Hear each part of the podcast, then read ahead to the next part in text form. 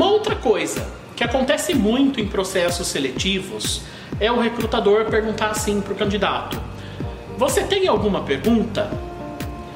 E algo que acontece muito e que eu mesmo, como recrutador, não suporto isso é o candidato virar para você e falar assim: Ó, não, não tenho nenhuma pergunta. Gente, não cometam esse erro. Porque se o recrutador está lhe dando a oportunidade de você realizar alguma pergunta, de você fazer alguma pergunta, é porque ele sabe que tem coisas que não foram muito bem explicadas. Ele sabe que você pode ter ficado realmente com dúvida. Então, pergunte alguma coisa.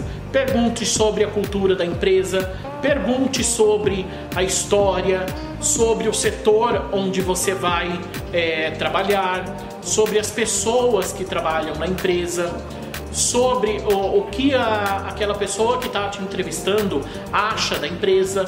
São todas perguntas é, interessantes para você fazer nesse momento para o recrutador, porque isso demonstra para o recrutador que você tem interesse pela empresa, que você tem interesse no que você está fazendo ali, que você se interessa em trabalhar naquele local, em conhecer mais sobre aquele local.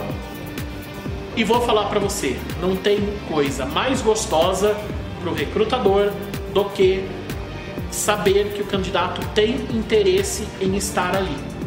Isso pode fazer total diferença entre você ser contratado ou não. Aproveite então esse momento que você tem aí com o recrutador e tire de fato suas perguntas.